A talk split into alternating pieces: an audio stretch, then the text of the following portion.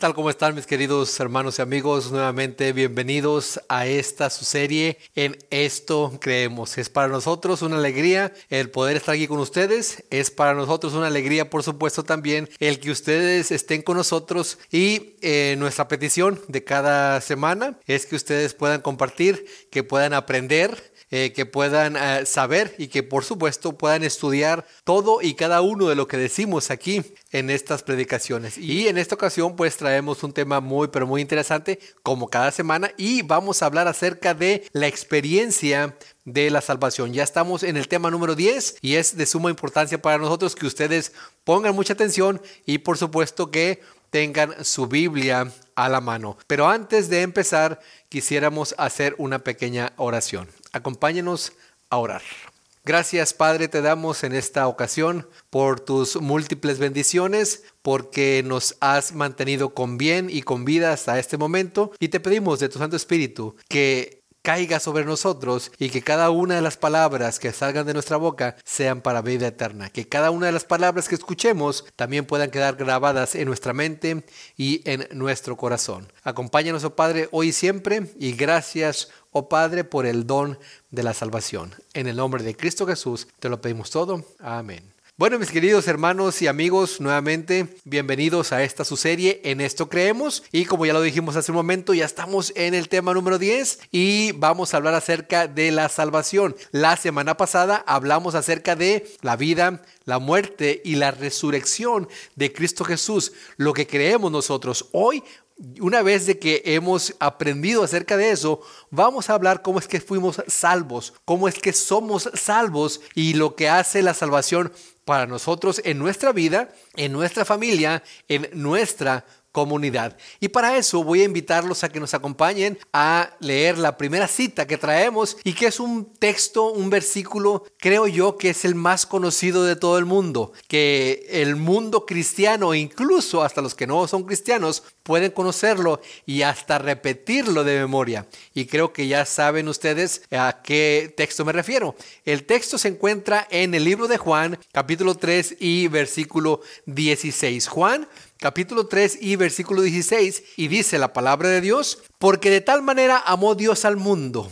El amor de Dios, mi querido hermano y amigo, es grande, es enorme, es universal y es por supuesto eterno. Y dice, porque de tal manera amó Dios al mundo que ha dado a su Hijo unigénito para que todo aquel que en Él cree no se pierda, mas tenga vida eterna. Mi querido hermano y amigo, el costo de la salvación fue a través de la vida de Cristo Jesús. La semana pasada y la antepasada hablábamos acerca de que la ley reclamaba o pedía que el pecador pagara con su sangre. Pero Dios en su infinito amor nos dio la salida para que nosotros no pagáramos con la sangre. Y esto es aceptar un cordero, poder matarlo y con esa sangre cubrir nuestros pecados, cubrir nuestras faltas. De la misma manera, Cristo Jesús, representando a ese Cordero, viene al mundo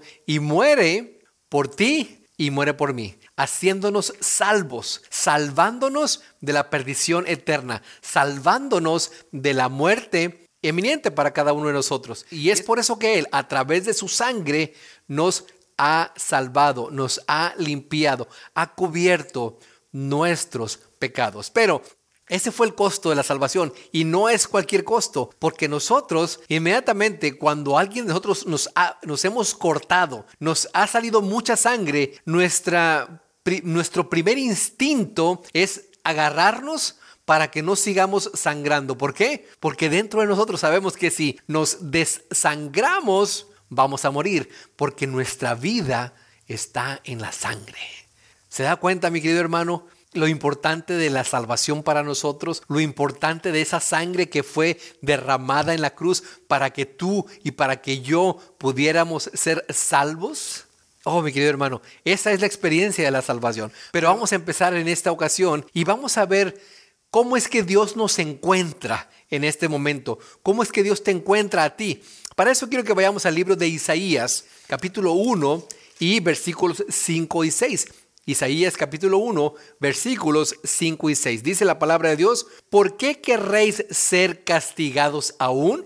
Dios le habla a Isaías y le dice, este pueblo está perdido, este pueblo se ha alejado, este pueblo, sabiendo del castigo que viene para ellos, aún así quieren ser castigados. Y Él les dice, ¿por qué querréis ser castigados aún? ¿Todavía os revelaréis? Toda cabeza está enferma y todo corazón doliente. Interesante, desde la planta del pie hasta la cabeza no hay en él cosa sana, sino herida, hinchazón y podrida llaga no están curadas ni vendadas ni suavizadas con aceite. Mi querido hermano y mi querido amigo, la salvación para nosotros es sumamente importante porque nosotros no nos podemos salvar a nosotros mismos. Porque nosotros, como dice Jehová a Isaías, a pesar de los problemas que tenemos, a pesar de cómo vivimos, a pesar de los castigos que nos caen, seguimos tercamente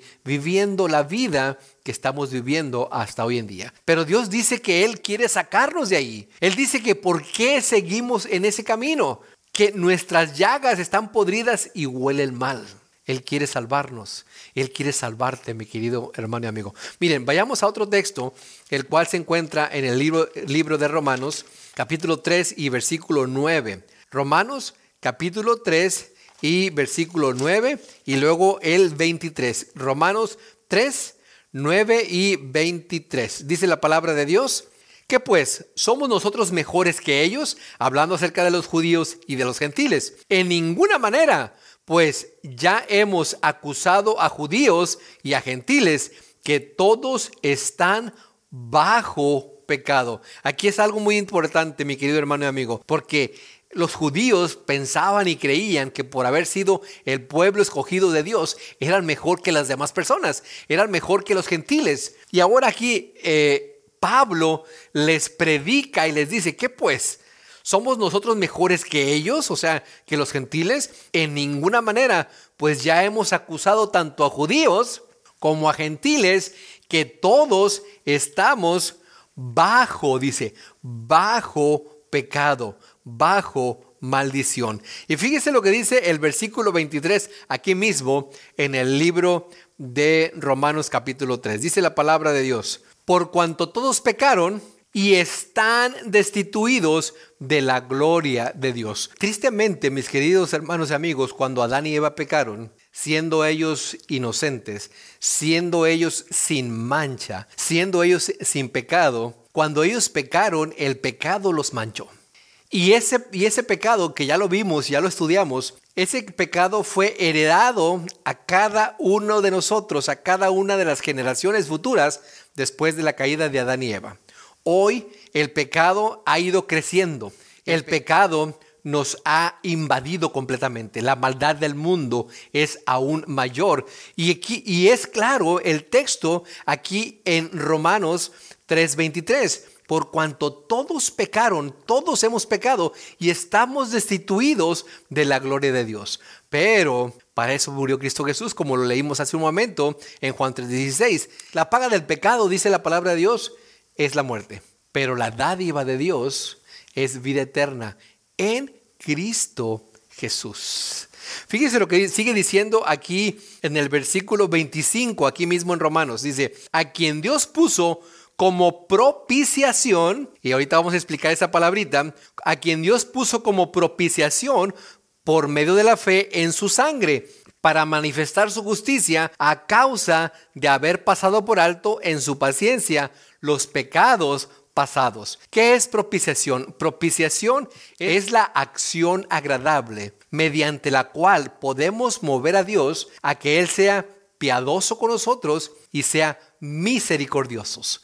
Pero, por eso dice el versículo 25, a quien Dios puso, o sea, a Cristo Jesús, como propiciación.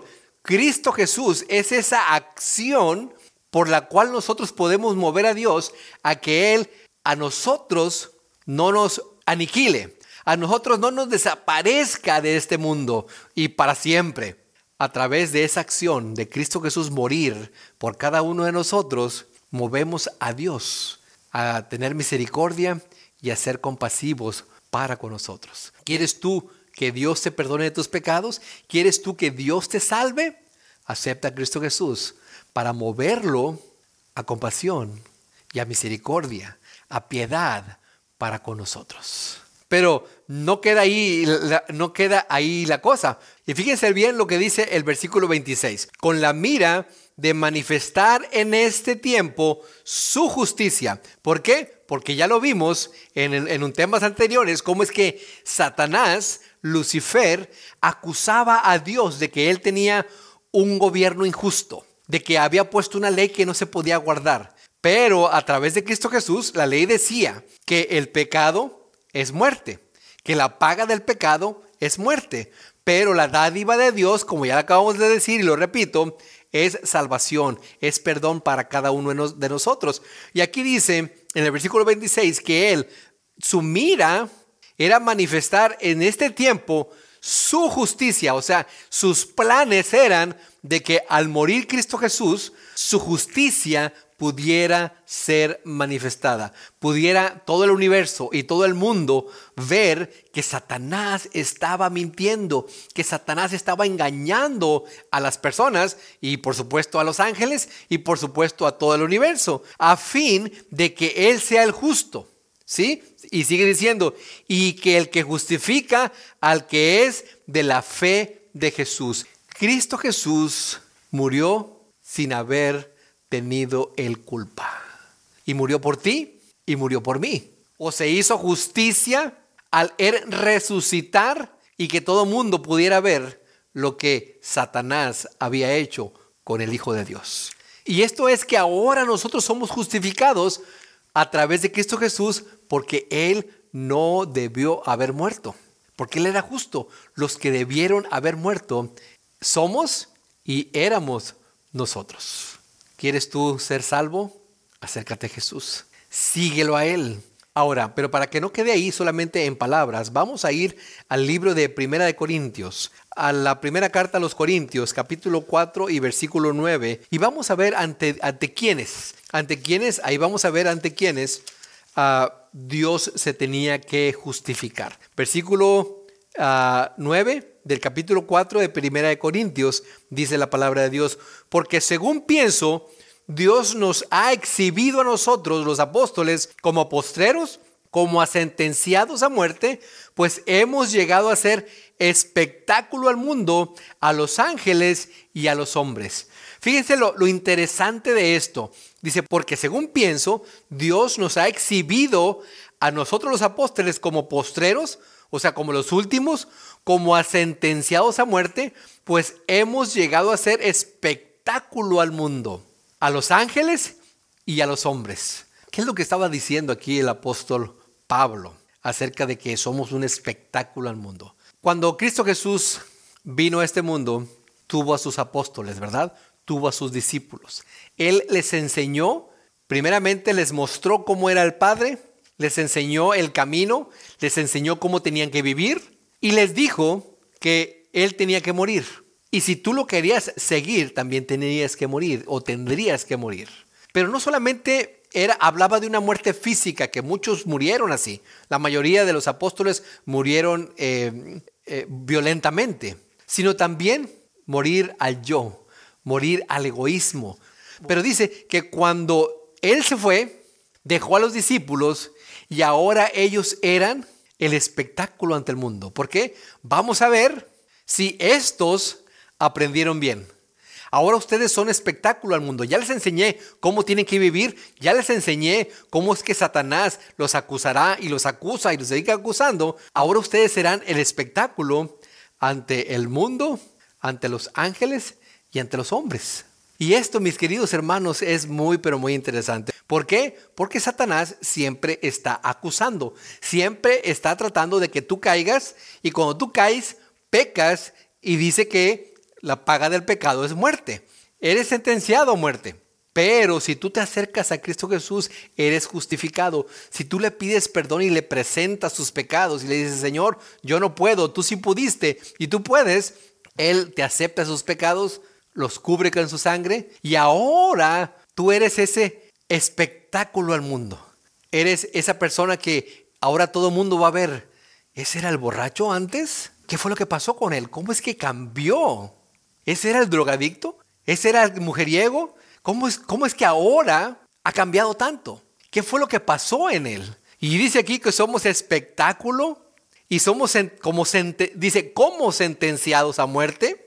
Pues hemos llegado a ser espectáculo al mundo, a los ángeles y a los hombres. Somos espectáculo, mi querido hermano y amigo, hoy nosotros. ¿Por qué? Porque el mundo, el universo, los ángeles pueden ver lo que Satanás hizo con nosotros, lo que Satanás hizo con este mundo.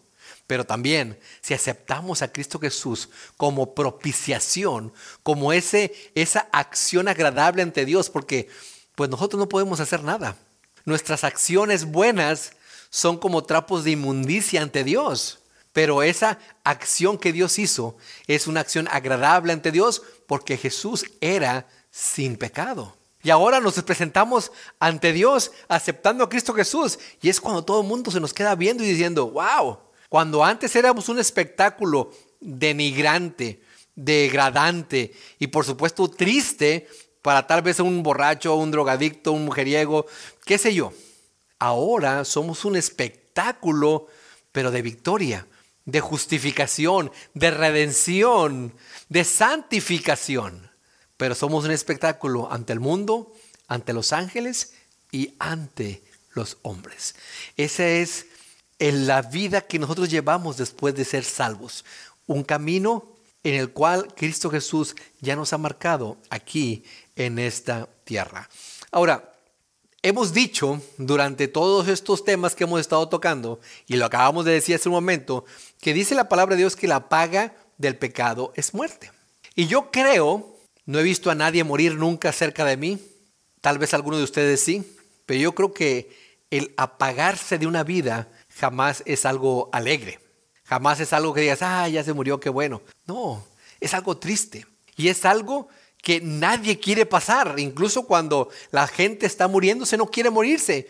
Eh, busca de todas maneras buscar eh, algún tratamiento, algún medicamento, algo, algo para no morir, porque no está en nosotros. No fuimos creados para morir, fuimos creados para vivir eternamente. Pero miren, Vamos a ir rápidamente al libro de Mateo capítulo 26 y vamos a ver cómo es que Cristo Jesús recibió ese, ese pago que nosotros deberíamos de haber recibido. Capítulo 26 de Mateo, versículos 39 y 42. Mateo 26, versículos 39 y 42. Dice eh, la palabra de Dios. Yendo un poco adelante, se postró sobre su rostro, orando y diciendo, Padre mío, si es posible, pase de mí esta copa, pero no sea como yo quiero, sino como tú. Mi querido hermano, qué, mejor ejemplo de Cristo Jesús hacia nosotros. Cristo Jesús temió, sí temió. Cristo Jesús estuvo en esa duda, aquí lo dice, aquí lo dice, pero él era obediente. ¿Cuántos de nosotros tenemos dudas? ¿Cuántos de nosotros tenemos dudas? Ah, hace muchos años, trabajando, me pidieron que trabajara yo el sábado.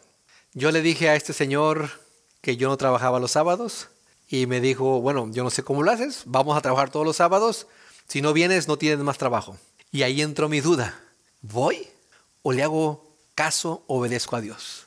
Si no voy me van a correr y ya no voy a tener trabajo, no voy a tener, tener el sustento para mi familia.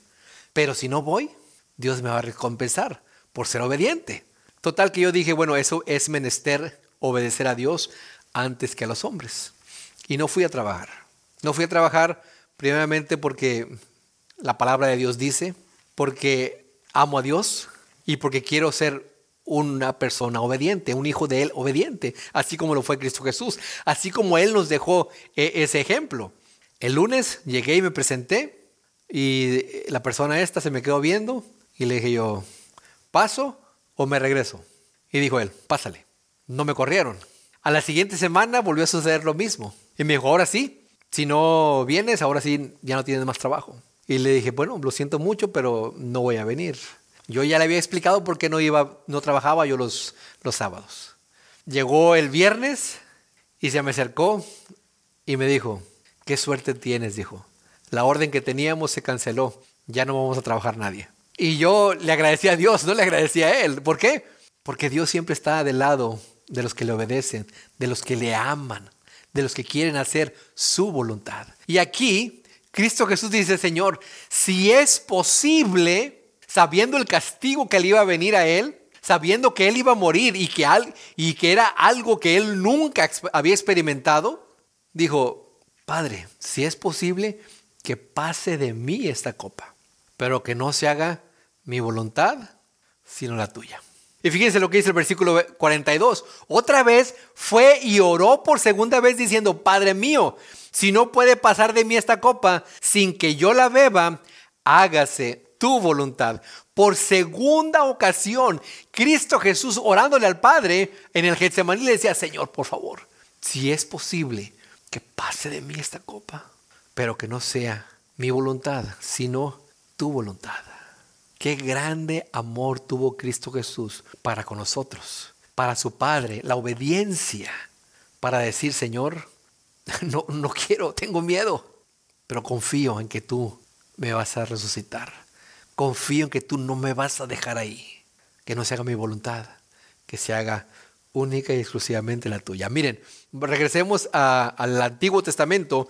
Vamos a ir ahora al libro de Jeremías, capítulo 25 y versículo 14. Jeremías, capítulo 25 y versículo 14. Dice eh, la palabra de Dios, perdón, capítulo, capítulo 25, versículo 15. Dice la palabra de Dios, porque así me dijo Jehová, Dios de Israel, toma de mi mano la copa de vino de este furor y da a beber de él a todas las naciones a las cuales yo te envío una copa de vino del furor, dice, del furor. Y de ahí podemos derivar la palabra furioso. Cuando uno está furioso, ¿qué es lo que hace? Agarra y destroza todo lo que está a su alrededor. Agarra y dice y, empieza a maldecir y hace las cosas sin pensar, sin meditar en las cosas. y destroza todo. Ahora, aquí nos dice el profeta que Dios le dijo, porque así me dijo Jehová Dios de Israel, toma de mi mano la copa del vino de este furor. Israel había pecado tanto, había llegado a un límite que ya no había vuelta atrás. Y dijo Dios, solamente con esta copa que yo les voy a dar del vino de mi furor, solamente así podrán obedecer. Solamente con este castigo. Ahora, solamente que esos que iban a beber la copa del furor de Jehová, iban a morir y se iban a perder para siempre, por supuesto. Pero los que vieran iban a poder recapacitar, iban a poder regresar de sus malos caminos. Seguramente nosotros hemos visto gente que ha perdido todo por andar en malos caminos, por andar con malas compañías, por hacer malas acciones.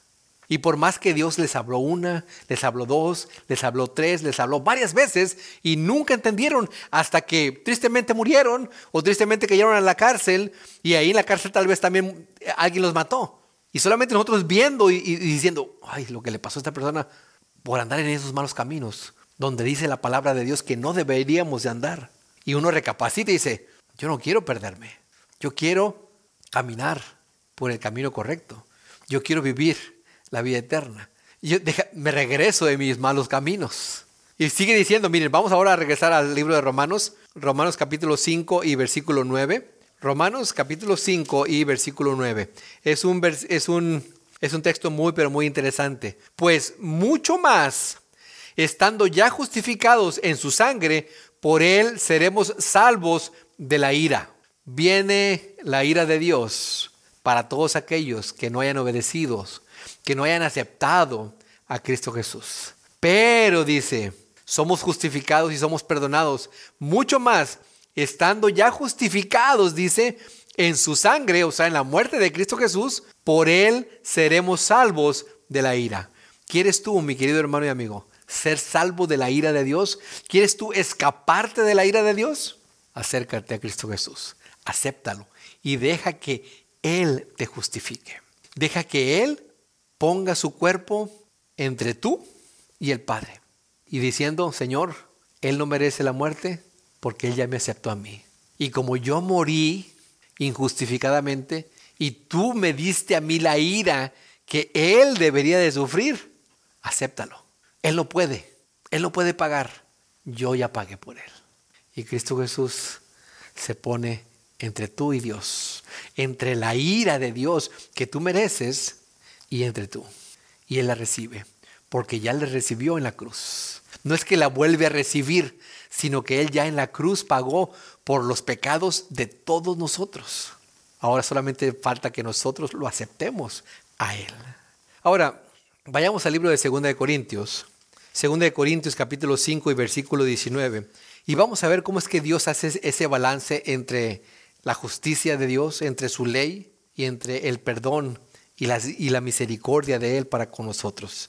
Miren, 2 de Corintios capítulo 5 y versículo 19. Dice eh, la palabra de Dios, que Dios estaba en Cristo reconciliando consigo al mundo, no tomándoles en cuenta a los hombres sus pecados, y nos encargó a nosotros la palabra de la reconciliación. Esto es muy importante, muy interesante. Hace un momento también leímos en Romanos que dijo el apóstol que Dios no les tomó en cuenta los pecados en el, en el pasado a las personas. Y aquí surge una mala enseñanza o simplemente no se entiende bien. Y quisiera, quisiera explicarlo rápidamente. Cuando dice no les tomó en cuenta sus pecados, por supuesto era aquellas personas que habían aceptado a Cristo Jesús como su Salvador y ellos llevaban ese corderito para degollarlo y decir, no ha venido, pero yo con este corderito pienso y creo que vendrá y que con el sacrificio que Él tenga, mis pecados serán perdonados. Es por eso que dice el apóstol en Romanos que Dios no tomando en cuenta esos pecados, pero la gente piensa que no tomaba en cuenta los pecados en el pasado porque Cristo Jesús no había venido. No era así, porque ¿qué pasó con los de Sodoma y Gomorra? Que fueron castigados por su pecado. ¿Qué pasó con Datán y Abiram? ¿Qué pasó con los que se rebelaron en contra de Dios también muchas veces y que murieron? Eran pecados, pero dice, pero murieron porque pecaron. Pero es que cuando dice no les tomó en cuenta, era porque esas personas habían hecho un compromiso con Dios. Y ese compromiso estaba representado en ese corderito, que un día vendría y moriría para que esos pecados en los cuales ellos habían cubierto con su sangre, fueran perdonados. Ahora, si Cristo Jesús no hubiera venido, ellos tenían que pagar y tendrían que pagar por todos esos pecados, pero alabado sea el Señor que vino, murió y resucitó, y todos esos pecados, tanto los de ellos como los de nosotros, son perdonados. Y aquí en, en 2 Corintios 5:19 nos da la misma idea porque Dios estaba en Cristo reconciliando consigo al mundo, no tomándoles en cuenta a los hombres sus pecados, y nos encargó a nosotros la palabra de la reconciliación. ¿Por qué, Dios no tomó en cuenta nuestros pecados? Porque se puso Cristo en medio de nosotros y de Dios. Porque nosotros aceptamos ahora a Cristo Jesús y ahora Cristo Jesús es el, es el que está en medio. En la antigüedad era el corderito que representaba a Cristo Jesús. En la actualidad, ahora es Cristo Jesús el que se pone entre nosotros y nos justifica, porque nosotros no nos podemos, no podemos. Y ahora dice, nos toca a nosotros la palabra de la reconciliación. Ahora nosotros debemos de predicarle al mundo lo que Dios ha hecho por nosotros para reconciliarlos. Y no es que nosotros seamos los reconciliadores, sino que nosotros ahora tenemos la palabra. Ahora nosotros debemos de predicar a Cristo Jesús para que todo aquel que en Él crea no se pierda, mas tenga vida eterna. ¿Cuánto nos cuesta a nosotros la salvación? Seguramente hay, gente que dice, no, pues es que tengo que dejar esto, tengo que dejar lo otro, y, le pone, por supuesto, eh, le pone precio. Incluso hasta, pues, se prefieren las cosas mundanas que las cosas espirituales. Pero vamos a ir a ver rápidamente el libro de Efesios. Efesios capítulo 2 versículos 8 y 9 para ver cuál, cuánto es lo que nos cuesta a nosotros. Efesios capítulo 2 versículos 8 y 9. Y dice la palabra de Dios, porque por gracia sois salvos por medio de la fe, y esto no de vosotros, pues es don de Dios, no por obras para que nadie se gloríe, porque por gracia, gratis somos salvos. Y esto dice, no es de nosotros, es un don de Dios. Dios nos da gratis la salvación. Aunque le costó a Él la muerte de Cristo Jesús, a nosotros no nos cuesta nada. A nosotros es gratis para que todo aquel que en Él crea no se pierda, más tenga vida eterna. Es un regalo que nosotros recibimos. ¿A cuántos de nosotros no nos gustan los regalos? A todos nos gustan los regalos, verdad. Bueno, Dios te ofrece la salvación gratis. ¿Qué vas a hacer tú, mi querido hermano y amigo? ¿La vas a aceptar o la vas a rechazar? Y sigue diciendo, miren, vamos a ir a Hechos 15, 11. Hechos capítulo 15 y versículo 11. A ver qué más nos dice la palabra de Dios acerca de el, el costo de la salvación. Antes creemos que por la gracia del Señor Jesucristo seremos salvos, de igual modo que ellos. Creemos que por la gracia de Cristo Jesús seremos salvos. Así como fueron salvos los de la, los de la antigüedad, así nosotros también somos salvos por medio de Cristo Jesús. ¿Qué es estar bajo la ley? Estar bajo la ley es ser culpables de algo. Las personas que están en la cárcel están bajo la ley. Nosotros que somos libres no estamos bajo la ley, estamos con la ley. Ellos que están en la cárcel están ahí porque pecaron, cometieron alguna infracción, cometieron algún delito y la ley cayó sobre ellos por, por determinado tiempo. Ellos están bajo la ley. Si tú no cometes ninguna falta, si tú estás con la ley, la ley no está sobre ti, tú estás con ella. Ahora, estar bajo la ley es cometer pecado. Por cuanto todos pecamos, estamos destituidos de la gloria de Dios. Ahora, ¿no quieres estar tú bajo el peso de esa ley? Miren, vayamos rápidamente al libro de Segunda eh, de Pedro. Segunda de Pedro, capítulo 1 y versículo 4. Segunda de Pedro capítulo 1 y versículo 4. Fíjense cómo nosotros podemos salvarnos o no estar bajo esa ley. Dice, por medio de las cuales nos ha dado preciosas y grandísimas promesas. Tenemos una promesa de Dios para que por ellas lleguéis a ser participantes de la naturaleza divina por medio de las promesas de Dios, nosotros podemos ser partícipes de la naturaleza divina que Cristo Jesús tiene. Y sigue diciendo, habiendo huido de la corrupción que hay en el mundo a causa de la concupiscencia. ¿Qué es concupiscencia? Bueno, concupiscencia es los deseos humanos, los gustos humanos que nos llevan a la perdición. Cuando nosotros ahora aceptamos a Cristo Jesús, Él nos da de su divinidad. Somos justificados a través de Cristo Jesús y Él nos da de, su divinidad con la cual nosotros, dice, podemos vencer y podemos continuar y podemos alejarnos, dice, de la corrupción que hay en el mundo a causa de los malos deseos que nosotros tenemos. Mi querido hermano y amigo, no es imposible salvarnos la salvación es posible. También es posible no pecar. A través de Cristo Jesús, Él nos da de su divinidad para que nosotros rechacemos esos malos deseos, para que nosotros rechacemos la corrupción que hay en este mundo.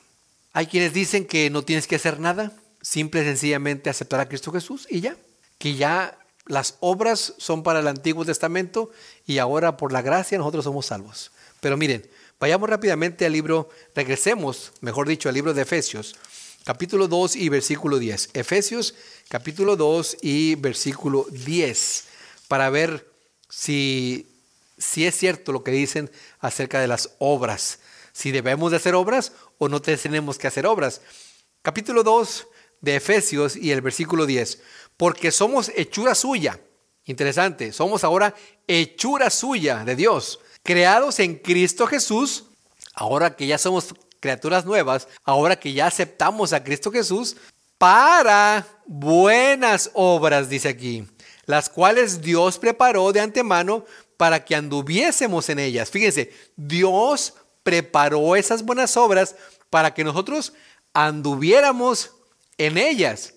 No, para, no, no, hacemos buenas obras porque somos buenos. Hacemos buenas obras porque hemos sido salvos y esas buenas obras Dios ya las preparó para que nosotros andemos en ellas. Miren, hay gente buena, vamos a decirlo, en el mundo. Hay gente que, narcotraficantes, hay gente eh, mala. Yo conocí mucha gente mala que en tiempo de Navidad hacían fiesta para todos los vecinos y les regalaban cosas. Y la gente decía, ay, qué buena es esta persona. ¿Y cómo se sentía esta persona que, que regalaba y que hacía fiesta para todos? Acallaba su conciencia. Pero esas buenas obras no venían de parte de Dios, venían de su egoísmo y de tratar de callar o acallar su conciencia. Pero cuando somos de hechura nueva en Cristo Jesús, Dios ya preparó buenas obras en las cuales nosotros ahora vamos a caminar. ¿Para qué? Para que nuestro ego, nuestro yo no se infle, así como se infló con Lucifer. Y dijo, yo subiré, yo haré, yo me postraré, yo estaré hasta allá.